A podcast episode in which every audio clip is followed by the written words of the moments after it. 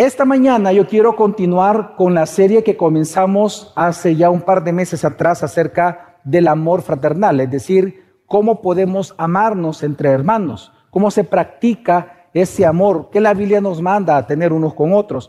Así que yo quiero que me acompañen hermanos para iniciar esta mañana a Mateo capítulo 18 y vamos a leer en Mateo 18 del versículo 15 al versículo 20. Mateo 18, del 15 al 20, cuando lo tengan me dicen amén. Me confirman que lo obtienen.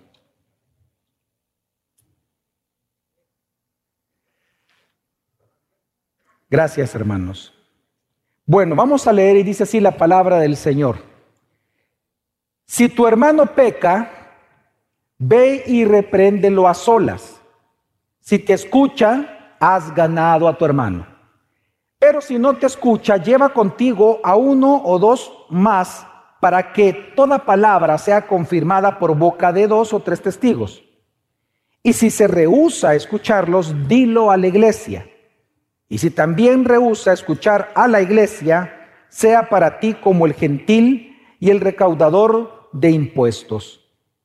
En verdad les digo que todo lo que ustedes aten en la tierra será atado en el cielo y todo lo que desaten en la tierra será desatado en el cielo. Además les digo que si dos de ustedes se ponen de acuerdo sobre cualquier cosa que piden aquí en la tierra, les será hecho por mi Padre que está en los cielos.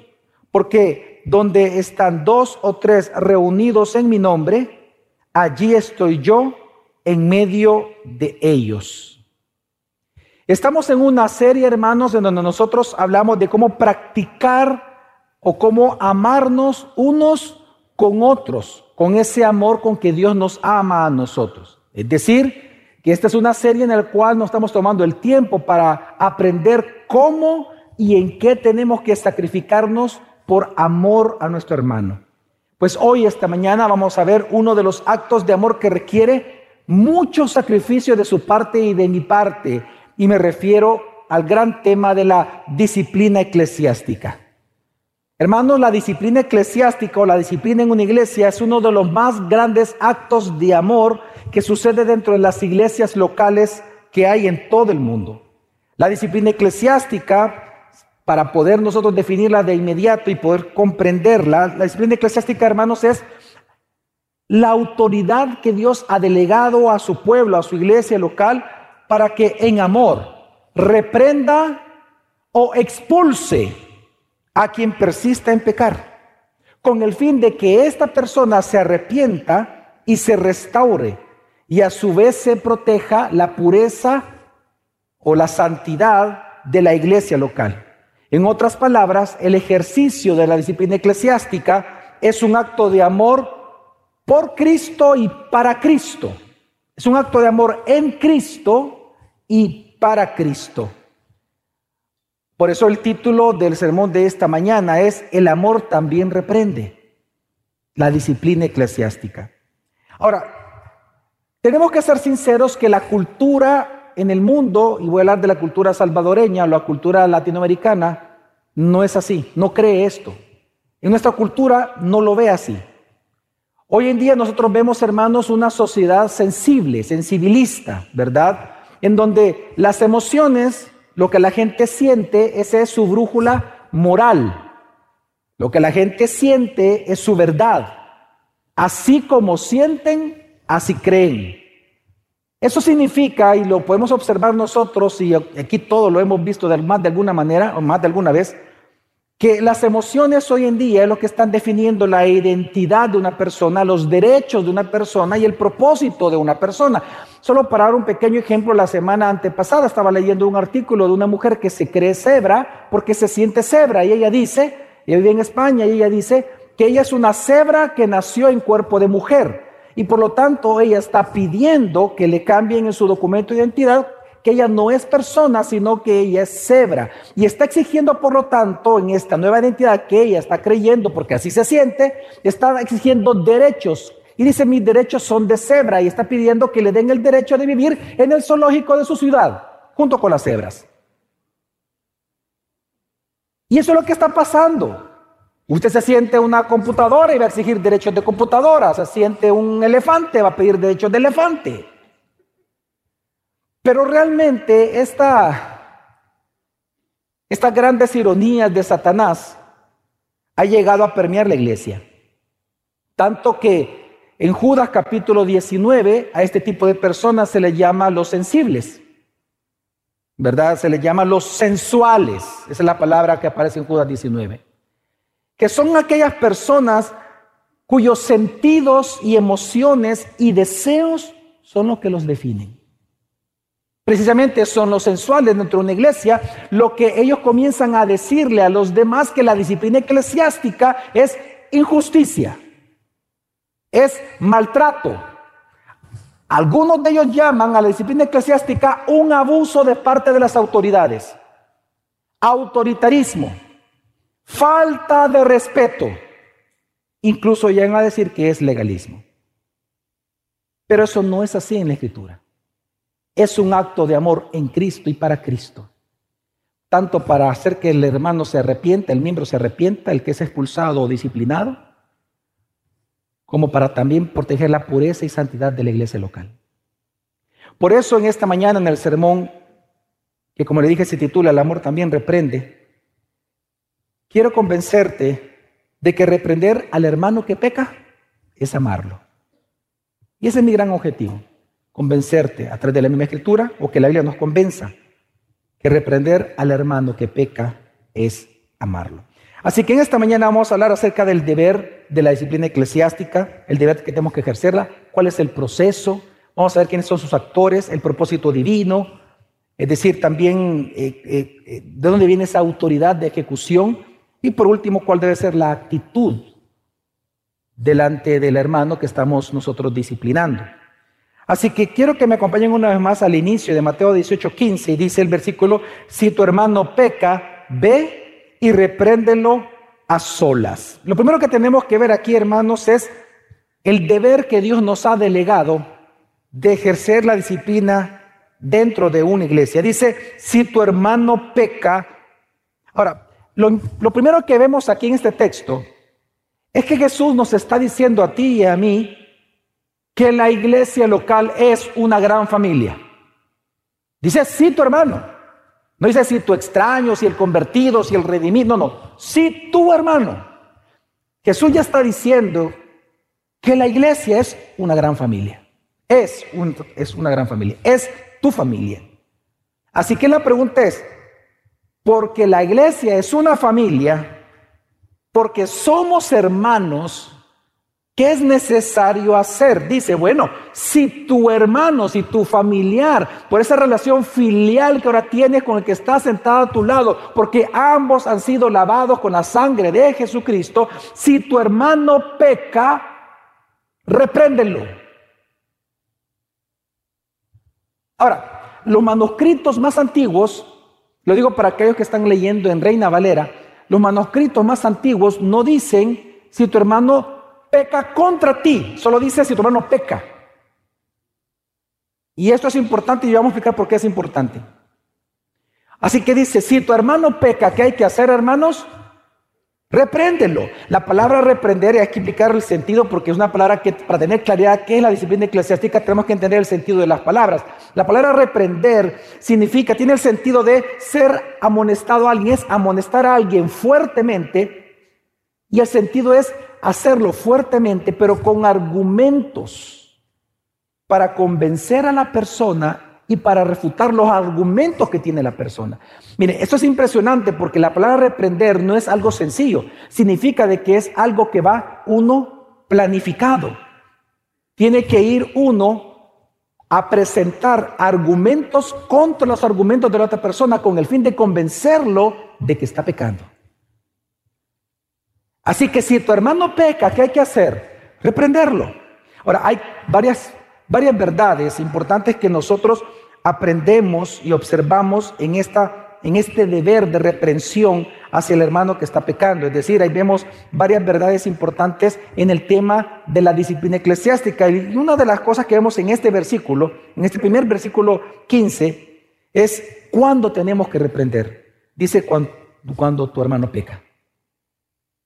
Y dije lo de los manuscritos más antiguos, porque pareciera ser que hay una consigna en algunas iglesias que si tu hermano peca contra ti, entonces repréndelo. Pero si tú ves que tu hermano está pecando, pero no es como, como no es contigo, no te metas. No, no, no, no, no, no. La Biblia te está diciendo, Dios nos está diciendo, Dios te está autorizando a ser metido en la vida de tu hermano. Si tú ves que un hermano tuyo está pecando dentro de la iglesia, fuera de la iglesia, entre semana, tú que tienes el privilegio de ver eso en tu hermano, por amor a él, ve y repréndelo. Es un deber y es un mandato. Bueno, por eso dice Gálatas 6.1, si alguno fuere sorprendido en alguna falta, vosotros que sois espirituales, restaurarlo. Usted ve el tema de la disciplina, restaurarlo, porque ese es el fin. Con espíritu de mansedumbre, no sea que también vosotros caigáis, seáis tentado en lo mismo que él ha pecado. Dice, si alguno fuere sorprendido, no dice si él peca contra ti. No, no, es que si alguno fuera sorprendido, tú vas caminando y de repente va el hermanito con una hermanita que no es su esposa, pues deténgase, hermano, venga, venga, venga, mire quién es ella. Yo no veo a su esposa. Pues sí, mejor salir de la duda, va. Quizás es la hija, quizás es eh, eh, la hermana, claro. Sí, bueno, a mí me ha tocado eso, hacerlo aquí en la iglesia. Ustedes saben que mi hermana de sangre es, la esposa del pastor Melvin Ábrego. Entonces, en el segundo servicio, hermano, viene ella a, congregarse con nosotros y se siente de este lado. Y cuando yo paso por ella, yo la abrazo. Hola Ingrid, ¿qué tal? Nos sentamos. Ay, ¿qué tal la hermanita? ¿Se imagina que usted no sabe eso? ¡Oh! El escándalo que sería para usted, pues ya lo sabe. Así que algunos ya me han preguntado, pastor, ¿y a quién es? Ah, mi hermana, le digo. ok, entonces, dice las Biblias, si alguno peca, si tu hermano peca. Ahora, ¿por qué hay que hacerlo? Por amor. Por amor. Porque es para cuidarlo de que se autodestruya. Es para evitar, hermanos, que se corrompa aún más. Y es que esto lo confirma el contexto. Si usted, como tiene la Biblia ahí, yo le pido que usted revise así rápidamente el versículo 12 al 14. Este es un texto que ya fue hermosamente predicado por el pastor José Sandoval y usted puede buscar el sermón que él predicó un tiempo atrás, en esta misma serie. Del versículo 12 al 14, Jesús habla la parábola de la oveja perdida. Y él dice ahí en el versículo incluso 14, dice el versículo 14, así no es voluntad del Padre que se pierda uno de estos pequeñitos. ¿Entiende, hermano? Dios no quiere que ninguno de sus hijos se pierda. Dios no quiere que tu hermano se pierda, porque Él es el pequeñito, como tú lo eres delante del Señor. Dios no quiere que ningún pequeñito se pierda. Y es ahí que dice, entonces comienza hablar de la disciplina eclesiástica. Porque el objetivo de la disciplina eclesiástica es que por amor a tu hermano evites que él se pierda. Dios no quiere que ningún miembro se pierda. Por lo tanto, es tu deber, con argumentos sólidos, refutarlo, exhortarlo, convencerlo que abandone su pecado, que haga a un lado su orgullo, que reconozca que está pecando y se arrepienta para ayudarlo, hermano, por amor a Él. ¿Acaso, hermano, no es lo que tú y yo hacemos en nuestras células familiares? ¿A cuántos de ustedes de verdad les gustaría que su hijo se perdiera? Yo cuando estaba pensando en este ejemplo, iba, estaba pensando y voy a decir, ¿a cuántos de ustedes les gustaría que su esposo se perdiera? Pues me digan, no, no, no voy a decir eso. Tal vez algunas mujeres digan, sí, a mí, pastor, a mí.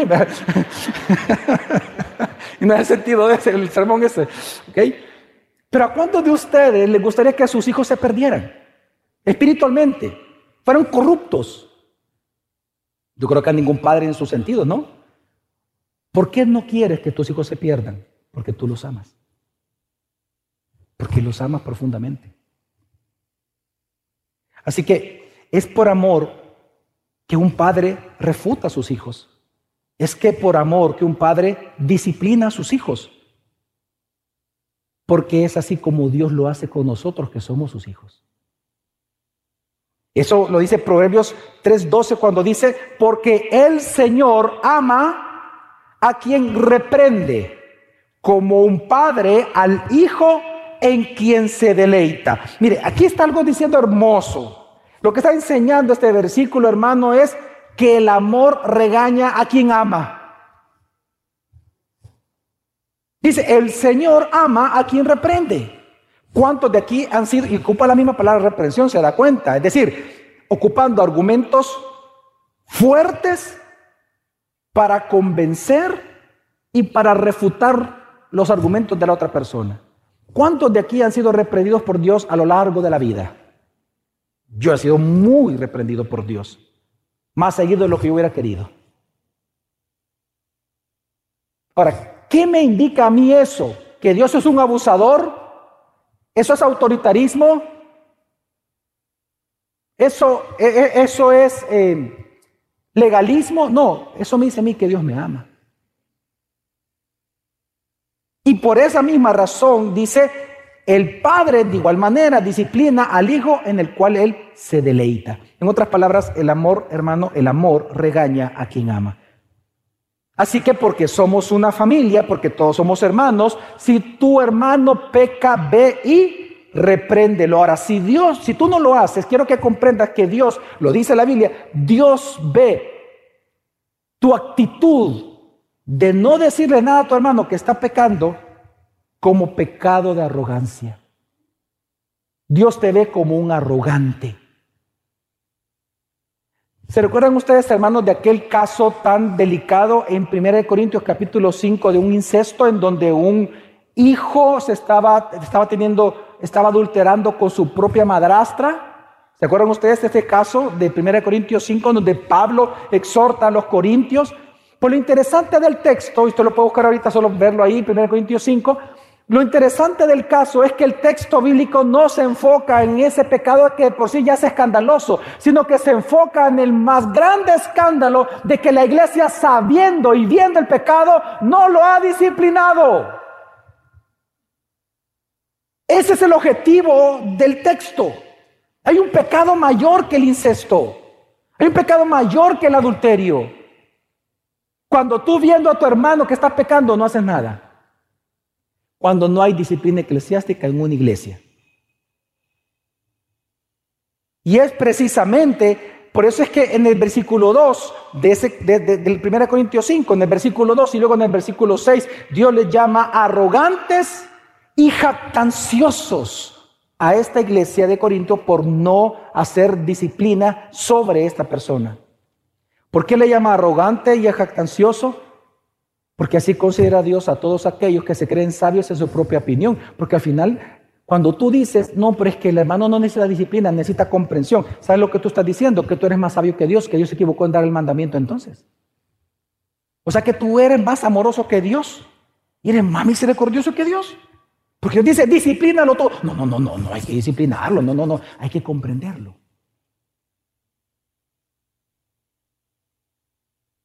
Es que lo están maltratando, pastor. Él no se merece eso. Mira, piensa por un momento esto. Están dos hermanos de sangre, de una misma familia, dos hermanos en un parque, viendo un precipicio. ¿Verdad? Tipo, cuando vas al volcán, a ver el, el cráter del volcán o vas a otro lugar. Y resulta que está el hermano menor y mayor ahí. Cualquiera de los dos, uno está en peligro, lo que se acerca a la orilla, pero el otro solo lo ve, pero no le dice nada. Se acerca más el otro hermano y el otro solo lo ve y no le dice nada. El hermano que se acercó al precipicio resulta que se cae y muere. Y el hermano sigue viéndolo y nunca hizo nada.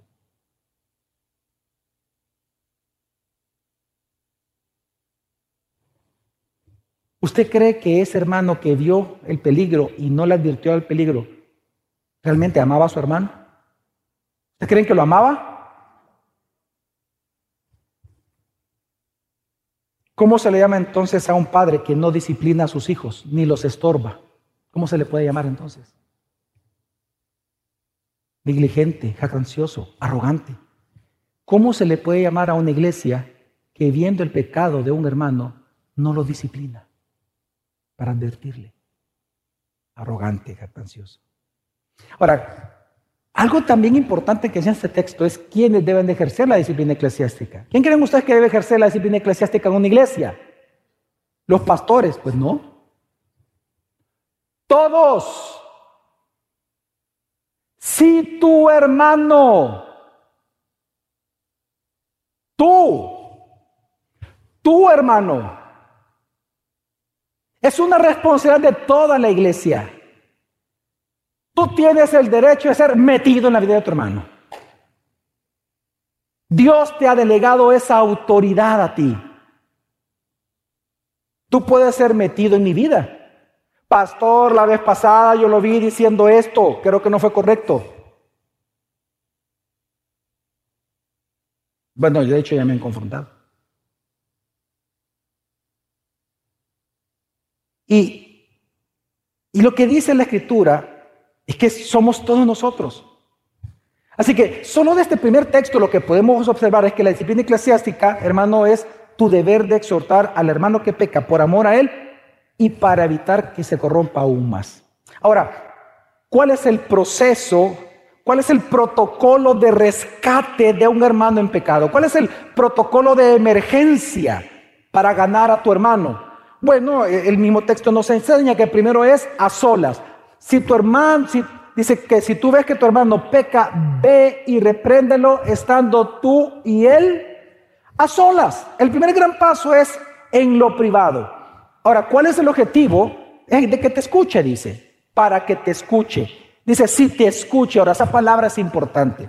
La palabra escuchar en griego tiene el sentido de responder en conformidad a algo. En este caso, ¿qué significa entonces si te escucha? Es que si él actúa conforme a la reprensión que tú le estás y los argumentos que tú le estás presentando. Dice que si entonces él es ganado, si él escucha y él se arrepiente, entonces hermano, ¿qué tienes que hacer tú que lo estás exhortando? Perdonarlo. Por eso el contexto después del versículo 15, si tú das, velo en tu Biblia, es, Señor, ¿hasta cuántas veces tenemos que perdonar? Claro, ¿por qué habla del perdón? Porque es la obligación de cuando el hermano es ganado. O sea, que tú no vas a ir con la misma cantaleta, taca, taca, taca, todos los días. Es que la vez pasada tú hiciste, hace cinco años hiciste. No, no, no.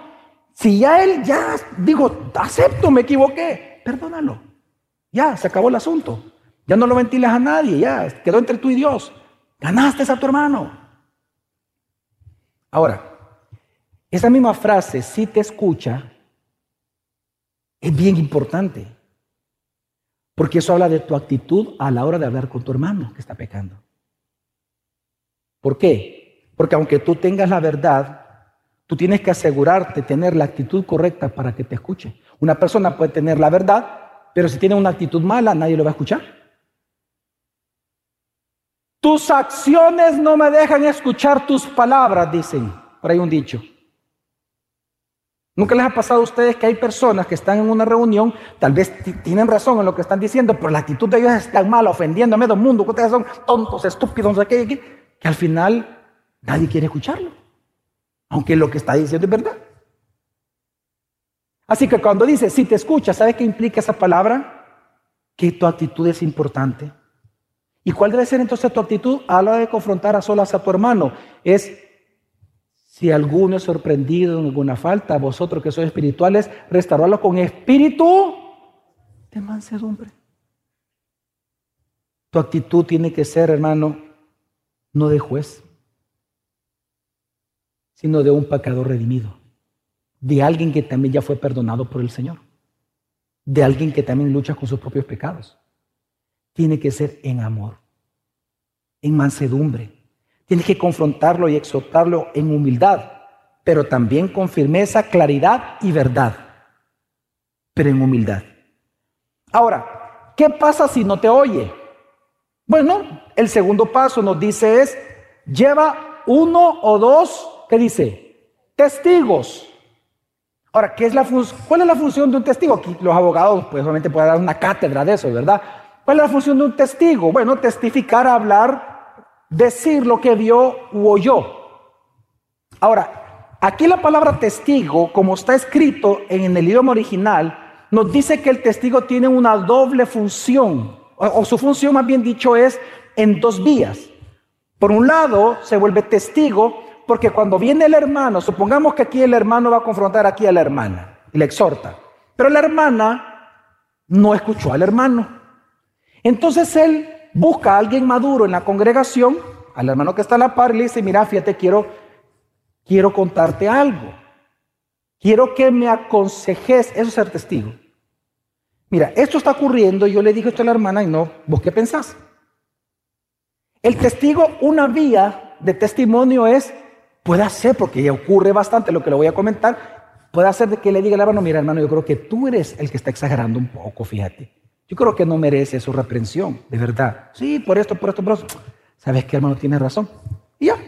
Él se volvió un testigo de la situación y le dijo a él que tal vez eso no procedía. Pero ¿qué pasa si él ve que eso sí procede? Ah, él junto con otro más tienen que ir con la hermana para ser testigos de la actitud de la hermana. ¿Lo voy a entender, hermanos? Entonces dice, si no escucha solas, lleva a otras personas, mínimo uno o dos, mínimo. Y ve y habla con tu hermana, con tu hermano, al que está pecando. Y otra vez, exhortación, es decir, comenzar a hablar con firmeza y fuerza, con argumentos sólidos para tratar de convencer y refutar los argumentos de la otra persona, para ver si se arrepiente. Pero ¿qué pasa si no te oye? Ah, tercer paso. Díselo a la iglesia. Ahora, algo que se me olvidó mencionar, hermanos, es que dentro de la palabra testigos también vemos el gran amor de Dios que hay detrás de la disciplina eclesiástica. Porque en griego la palabra testigo es martus. Es la misma palabra para decir mártir. ¿Por qué un testigo es un mártir? ¿O por qué un mártir es un testigo? Porque los mártires son aquellos que testifican acerca de la verdad de Dios, aunque eso represente una muerte para ellos mismos. Cuando uno va a confrontar a un hermano, uno se va a exponer a que el hermano lo odia a uno pero uno lo hace por amor al hermano que está pecando. ¿Qué pasa si no te oye entonces? Ve y díselo a la iglesia.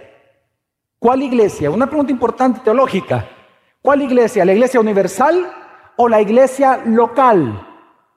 Claro, local, porque si no te imaginas la iglesia universal en Instagram, fulano, la familia tal fue expulsada de la iglesia. Y por Instagram, por Facebook, ya te diste cuenta que este fulano fue, fue puesto en, disciplina y se fue enojado de la iglesia. Dice que nunca más va a regresar. ¿Se imaginan en los Facebook, en el WhatsApp, en Instagram?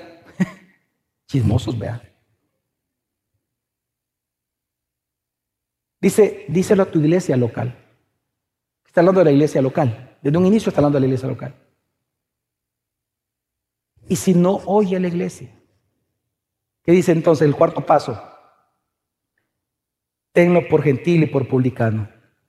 En el contexto judío, reconozco que Mateo le escribió a judíos. Para un judío, un, un publicano y un gentil no eran parte para ellos del reino de Dios, ¿verdad? No eran parte de la comunidad del pueblo o el pueblo de Dios o la comunidad de Dios. Entonces, cuando él dice, tenlo por gentil y publicano, es que expúlsalo o deja que se vaya. Porque no está dando testimonio de que pertenece al gran pueblo de Dios. Ahora, ¿por qué está diciendo esto? Bueno, hermanos, recordemos el propósito, recordemos, perdón, el, el, el propósito en todo esto de la disciplina eclesiástica. Y es precisamente ganar al que es hermano, Así que lo que dice la escritura, que si alguien escuchando a la iglesia, aún así, ya escuchando a las autoridades, escuchando ya, no recibe, no acepta, no se arrepiente, tenlo por gentil y publicano como no miembro de ustedes. Ahora, ¿cuál es el propósito, hermano, detrás de la disciplina eclesiástica? ¿Cuál es el propósito de Dios? Prácticamente hay un doble propósito. Por un lado es ganar al hermano y por otro lado es proteger la santidad de la iglesia. Quiero explicarme rápidamente en esto. En primer lugar, ganar al hermano. Dice la Biblia, habrás ganado a tu hermano. Habrás ganado a tu hermano. Varias veces, habrás ganado a tu hermano. ¿Qué es ganar? La palabra ganar en, griego, el sentido de la palabra es de salvar a alguien. Esto es importante explicarlo. Porque cuando dice habrás ganado al hermano, es como que el que exhorta gana. Pero dice la palabra ganar, el sentido es de salvar o evitar de peligro a una persona. Es evitarle de peligro o salvar a alguien de una catástrofe. Así que teológicamente, cuando uno lee esta frase, habrás ganado a tu hermano, teológicamente es un ganar, ganar. Desde la perspectiva de la persona que está confrontando, uno gana a un hermano, un hermano piadoso, un hermano arrepentido, un hermano lleno de gozo, uno lo gana. Porque está diciendo la verdad y está reconociendo la verdad. Es que, mire, hermano, por ejemplo, ¿cuántas, ¿a cuántos de ustedes les gusta estar hablando con un hermano que nunca acepta nada?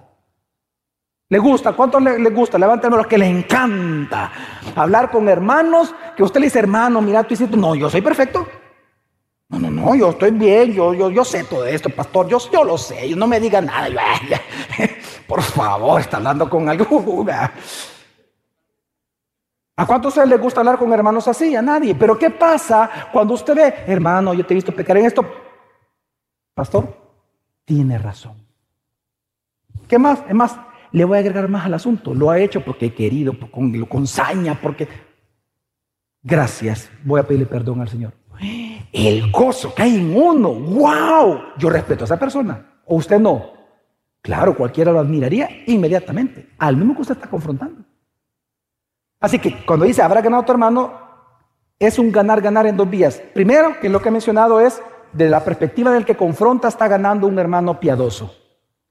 Y desde la perspectiva del hermano que está siendo confrontado, lo que él gana es un peligro mayor es haber sido salvado de un peligro mayor. Es que se le evitó a él una mayor corrupción. Y esto lo entendemos. Este propósito de Dios de ganar al hermano lo vemos del contexto anterior. Recordemos que leímos, dice que Dios no quiere que ninguno de estos pequeñitos se pierda.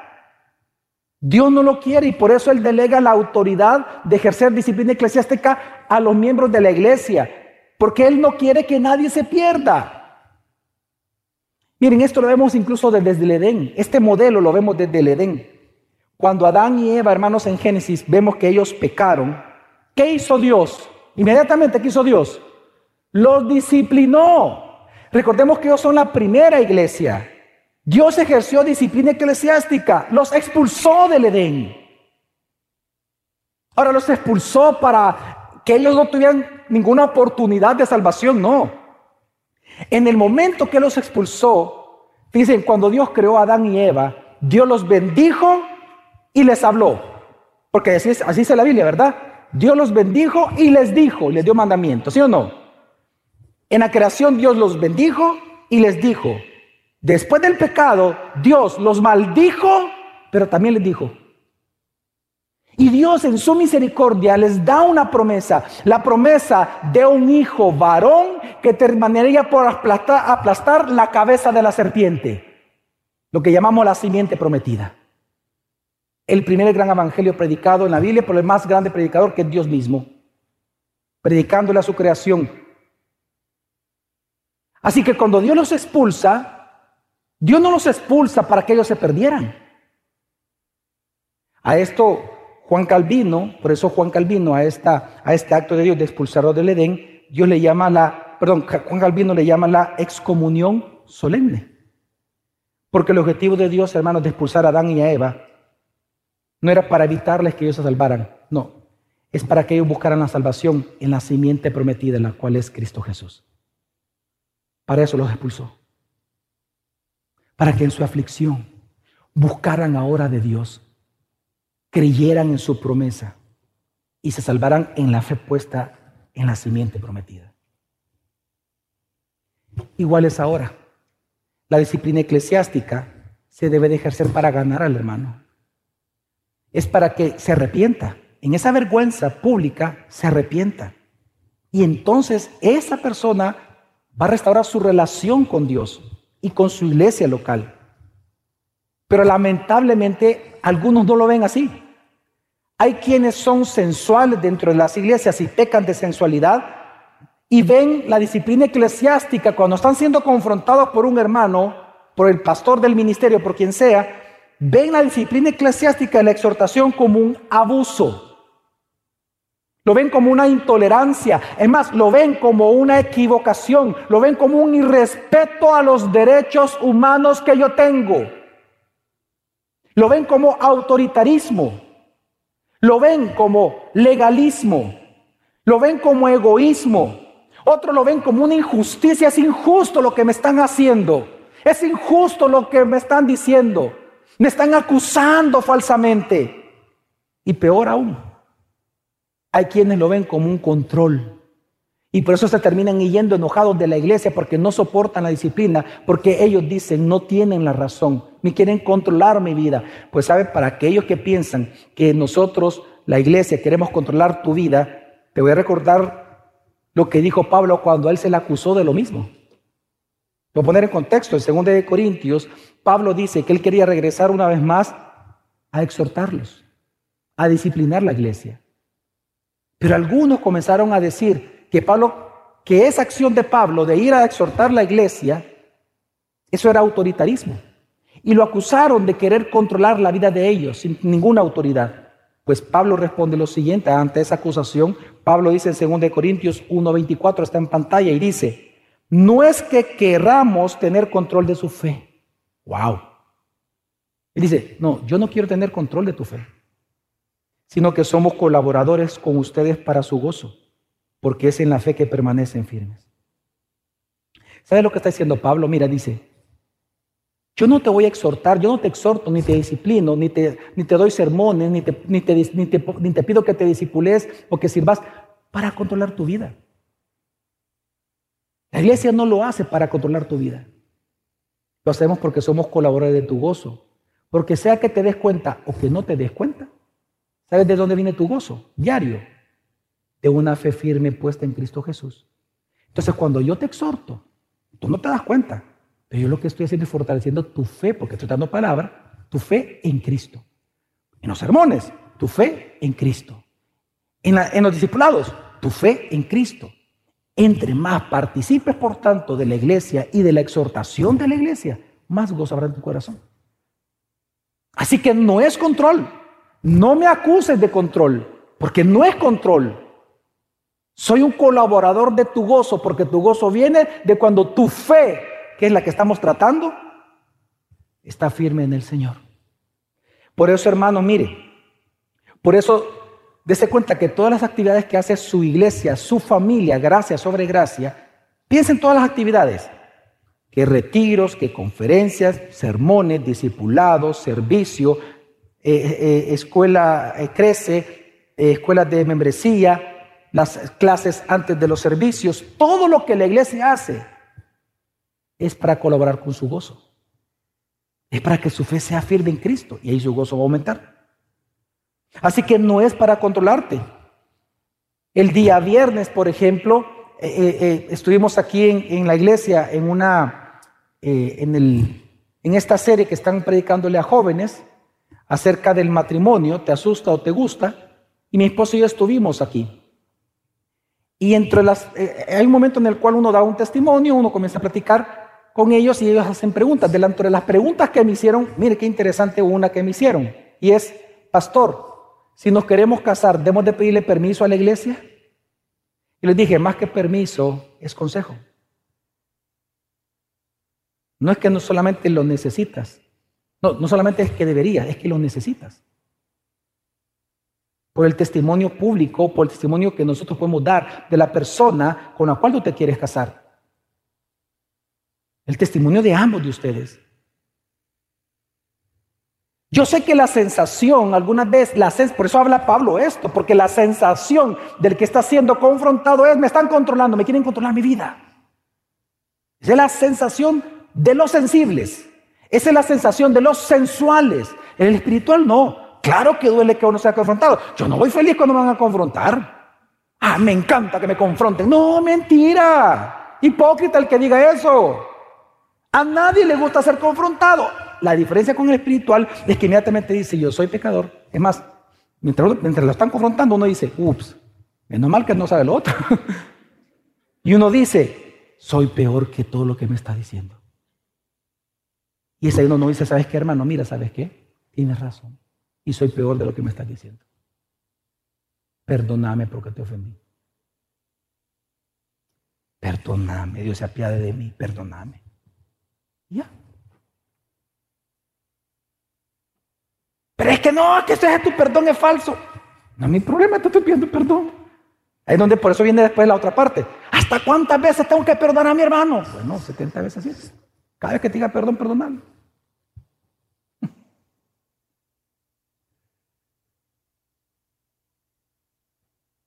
Así que, si alguien una vez te pregunta a ti, ¿quién eres tú para meterte en mi vida? Saca Mateo 18 y dile, eh, tu hermano. Dios me ha autorizado para meterme.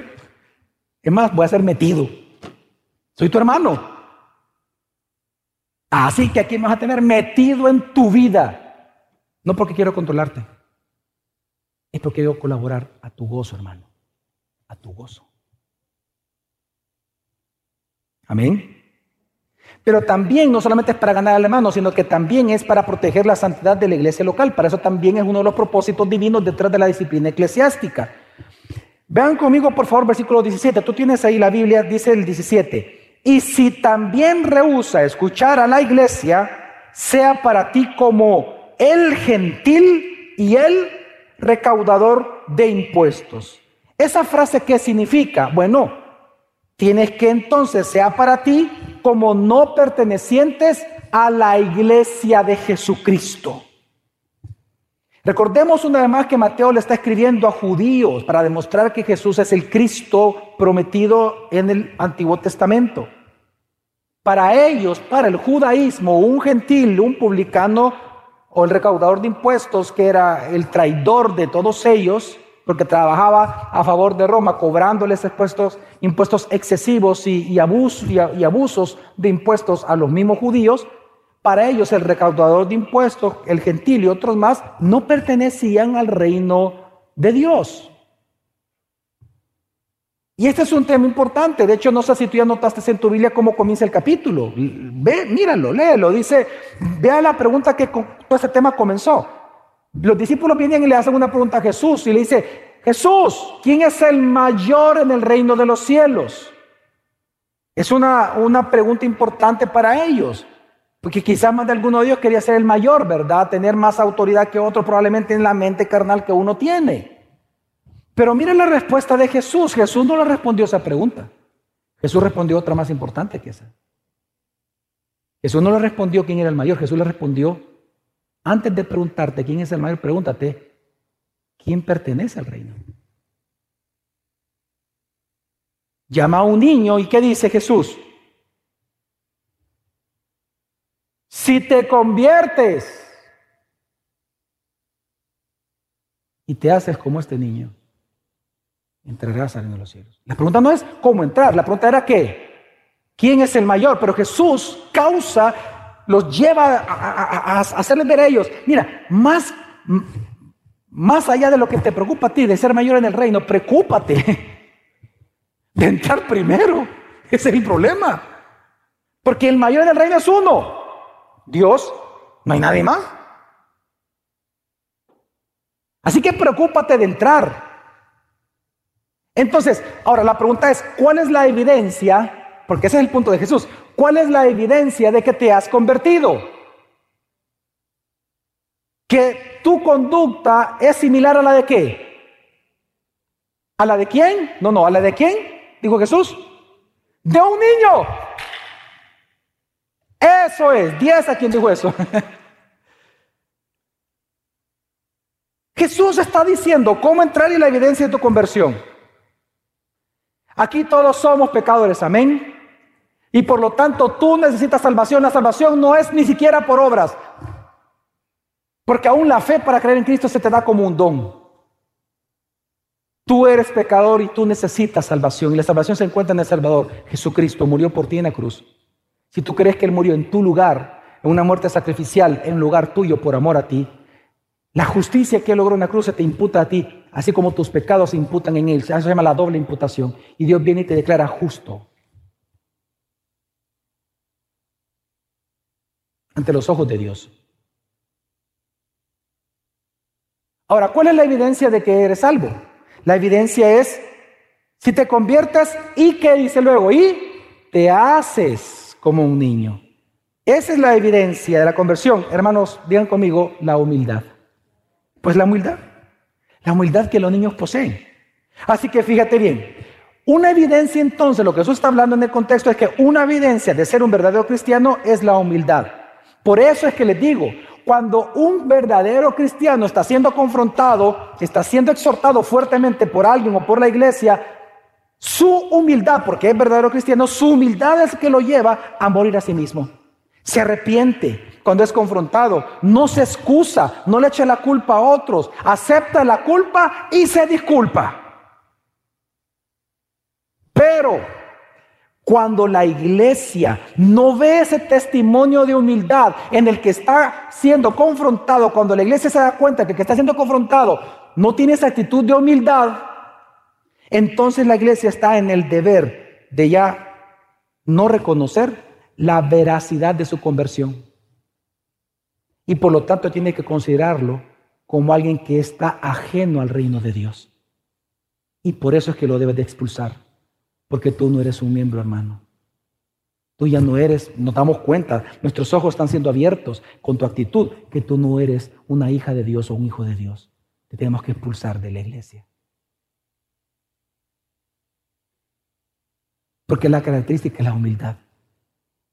Y no hay mayor prueba de fuego para la humildad que la exhortación, la confrontación y la disciplina eclesiástica. Por eso es que cuando hay personas en la iglesia que están siendo confrontados, disciplinados, se van de la iglesia, lo que están demostrando es que ellos probablemente ni siquiera son hijos de Dios. Porque no es compatible que tú digas que estás convertido y no tengas la actitud y no te haces como un niño humilde. Hijo, póngase de pie y el niño ni siquiera sabe por qué. Se para. Siéntese. actitud de un niño. Así que, ¿cuál es la razón entonces detrás de la disciplina eclesiástica? Es proteger la santidad de la iglesia. Y por eso se lleva en público. Cuando insisten, se lleva en público. ¿Por qué? Para que los demás teman. Para que los demás teman al Señor. Y para que todos entonces nos cuidemos de no corrompernos con el pecado de ese hermano. Por eso es que se saca. Es decir, detrás de la disciplina eclesiástica está el propósito llamado santificación. Que ese es el caso que yo le mencioné del, incesto y adulterio de 1 Corintios 5. ¿Se acuerdan que lo mencionamos, hermanos? ¿Sabe cómo Dios le llama a ese joven que no estaba siendo expulsado de la iglesia? Lo leámoslo como Dios lo ve cuando él no da testimonio de humildad. 1 Corintios 5, lo voy a leer, está en pantalla, versículo 5 al 7, dice, entreguen a ese tal a Satanás para la destrucción de su carne, a fin de que su espíritu sea salvo en el día del Señor Jesús. La jactancia de ustedes no es buena, es decir, de la iglesia. ¿No saben que un poco de levadura fermenta toda la masa? Siete, limpien la levadura vieja para que sea masa nueva, así como lo son en realidad sin levadura. Porque aun Cristo, nuestra Pascua, ha sido sacrificado. Y luego al 13 vámonos y dice, expulsen al malvado de entre de ustedes. Varias cosas importantes en este texto. Número uno, vemos que Dios mismo está comparando a su iglesia como una masa de pan sin levadura. Una masa sin levadura. Entonces, como es una masa sin levadura, Dios le llama, ahí mismo, Dios está comparando al miembro impenitente, es decir, al no arrepentido, como una levadura. Entonces, ¿qué hay que hacer como una levadura? Porque Cristo, nuestra Pascua, recuerde que en la Pascua los judíos ya comían un pan sin levadura. Porque Cristo, nuestra Pascua, nos ha liberado. Somos todos una masa nueva. Se supone que tiene que haber levadura. Entonces, si se encuentra levadura en esa masa, ¿qué hay que hacer con la levadura? ¿Qué hay que hacer, hermanos? Sacarla. Porque ¿qué pasa si no se saca? Esa bacteria, ¿qué pasa? Se arruina toda la masa. Dios está diciendo que hay que santificar su iglesia. Se hace para santificar la iglesia, para mantener su pureza. ¿Y cómo Dios le llama a esa lavadura? A ese hombre malvado, perdón, a esa persona impenitente, malvado.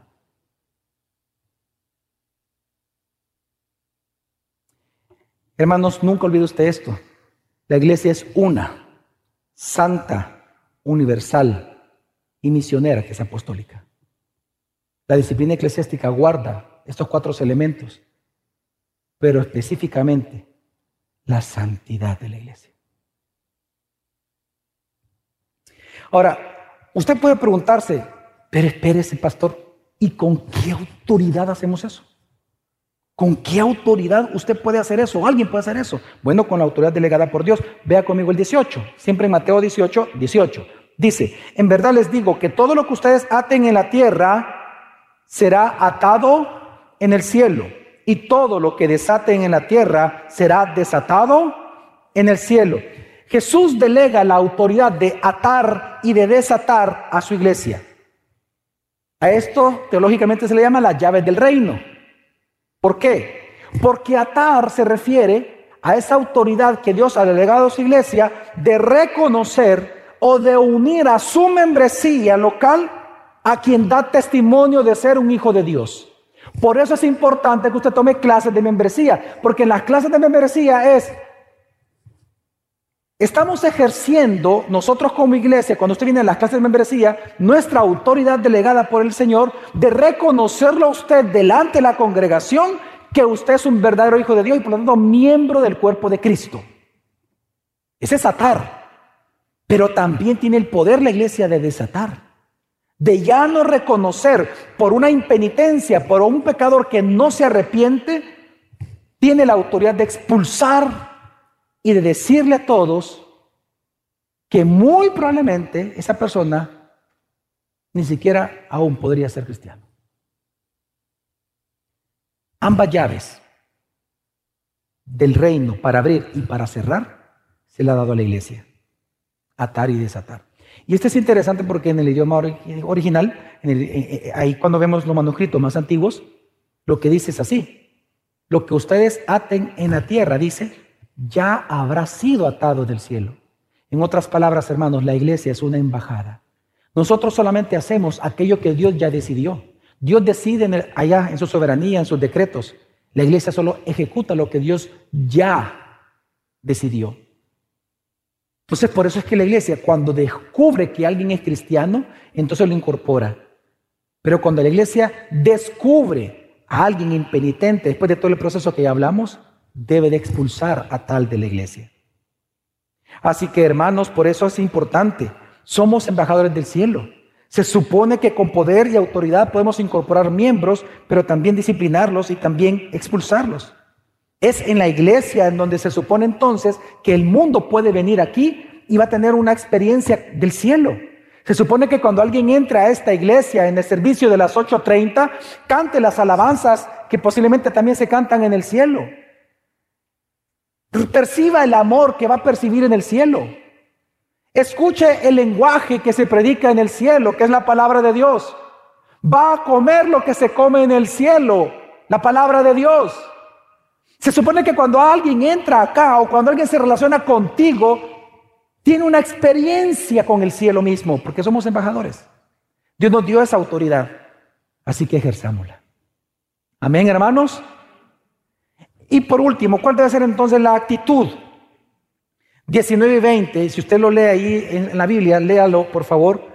El 19-20 dice algo importante. Bueno, lo vamos a leer rapidito. Dice, además les digo que si dos de ustedes se ponen de acuerdo sobre cualquier cosa que pidan aquí en la tierra, les será hecho por mi Padre que está en los cielos. Tenga cuidado porque los, los, los del evangelio satánico de la prosperidad, ocupan este texto para decir, para hablar de los pactos financieros, etc. Dese cuenta en el contexto en que este versículo Dios lo habló, en el contexto de la disciplina eclesiástica. Ya vamos a explicar por qué. Versículo 20. Porque donde están dos o tres reunidos en mi nombre, allí estoy yo en medio de ellos. Ok. Estos dos versículos nos enseñan, hermanos, que la actitud que tiene que tener una persona cuando va a confrontar a otro es una actitud de oración previa por días anteriores. Debe ser una actitud de humildad y de mansedumbre. Jesús dice, pónganse de acuerdo. Es decir, ve y habla con tus hermanos con los testigos y pónganse de acuerdo. Vayan con una misma motivación. No para acabarse el hermano, no para vengarse de él, no, no, no. Oren por él antes de exhortarlo. Oren. Pídenle a Dios que éste se arrepienta. Pídenle a Dios su deseo de volver a ganar al hermano. Oren, pónganse de acuerdo, no es venganza, es decir, no lo hagan por orgullo, sino con humildad, sometiendo tus propias ideas y tus propios sentimientos a la palabra de Dios y a la voluntad de Dios. En otras palabras, muere a ti mismo antes de confrontar a tu hermano. Luego dice, pidiendo al Padre, ¿eso qué es? Oración. Se debe de orar, hermano, mucho para ejercer la disciplina eclesiástica. Tercero, considerando, hermano, algo importantísimo, que donde dos o más ya, a partir de dos en adelante, donde están reunidos, ahí también está entonces qué? La iglesia, la autoridad. Así que tú puedes ir y confrontar a tu hermano sin que un pastor necesariamente esté ahí. Porque tú eres la iglesia cuando con dos o más. Ahora, te lo digo por lo siguiente, porque la iglesia es una comunidad. Tú solo no eres iglesia. Ojo, tú solo no eres iglesia. Piensa en esto. No sé si son de la Alianza o de FIRPO, de FAS, lo que sea. O, ya ni están, perdón, vamos a cambiar el tema. Empecemos en otros equipos. No hablamos de corrupción. Ok. Este, un futbolista, cuando está en el campo, ¿es jugador o no es jugador? ¿Ah? Pero si usted, si usted lo ve en el bus, a él solo sin el equipo, ¿él es jugador? No, él es una persona. Él es futbolista ahí. Una persona. ¿Cuándo es futbolista? Cuando está con el equipo. Tú solo no eres iglesia. Cuando estás con dos o más, ya son iglesia. Y deben de ejercer con autoridad la llave del reino. En el orden que Dios lo ha establecido y con amor por el hermano. Así que para ir concluyendo, hermanos, ¿cuál es el llamado que Dios nos hace esta mañana? El llamado, hermanos, en primer lugar es que todos tenemos que ejercer la disciplina eclesiástica. Si tu hermano peca, ve y repréndelo. Hermanos, es un deber tuyo y mío y de toda la iglesia reprender al hermano que peca por amor a él y por amor a Cristo. Algunos dicen que no, no, no, no lo confrontemos, reafirmémoslo en el amor, no, pero precisamente no disciplinarlo es no amarlo. No disciplinarlo, no exhortar a alguien que está pecando es odiarlo. Así que ámalo. Si tú realmente deseas la restauración de tu hermano, si tú realmente amas, perdón, a tu hermano, tú vas a desear su restauración. Y tú sabes que no puede haber restauración si no hay confrontación antes. Así que, hermano, delante de Dios recuerda que no ejercer la disciplina eclesiástica es jactancia y arrogancia, porque estamos diciendo que somos más sabios que Dios, que nosotros sí sabemos lo que hay que hacer con el hermano, Dios no sabe. No, no, es que esos textos no, no, hay que borrarlo, de hecho ahí hay que guardar la Biblia, porque eso no, no, no. Nuestra cultura nos enseña otra cosa. Siento que, que lo estamos abusando y que lo estamos... No, no, no. No te creas más sabio que Dios. Y por lo tanto, convéncete que el amor también reprende al que ama. Segundo, un segundo llamado, al que confronta. Hazlo con oración, amor, compasión, pero con firmeza y con verdad. Recuerda que tienes que presentar argumentos firmes y verdaderos para convencer. Buscando que Dios sea glorificado. Esta semana, en estas últimas dos semanas, he hablado, me han llamado por teléfono dos pastores. Y estos dos pastores me han hablado del mismo tema, el dolor que ellos sienten porque han confrontado a un hermano o a una familia o a un matrimonio por el pecado grave que están cometiendo y que ellos no los están escuchando. Y me han hablado para contarme el dolor que sienten, porque saben que estos hermanos se están perdiendo. Yo les hice varias preguntas. Al que confronta, estamos hablando de que confronta, ¿cuál, cuál es el consejo? Yo les hice una pregunta.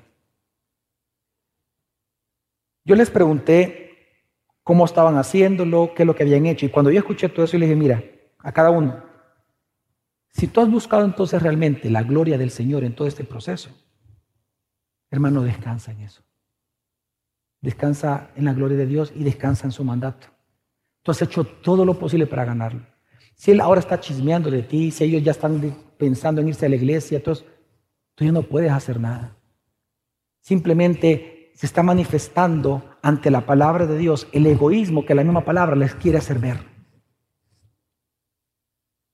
Así que, ¿cuál es mi consejo al que está confrontando? A que cuando confronte lo hagas en amor, con compasión, pero también con firmeza. Al que está siendo confrontado, cuando tú seas confrontado, hay un llamado para ti. Sé humilde. Hazte como un niño. Sé humilde, mira el contexto. Es después de decir eso de Jesús, Jesús es que habla de la disciplina, sé humilde, hazte como un niño. No pelees con el que no pelees con el que te está confrontando, sino que arrepiéntete, pide perdón, no te victimices, pide perdón. Hermano, la disciplina eclesiástica es la autoridad de Dios delegada a su iglesia local para que en amor reprenda o expulse a quien persista en pecar, con el fin de que éste se arrepienta y se restaure y a su vez proteger la pureza y santidad de la iglesia local.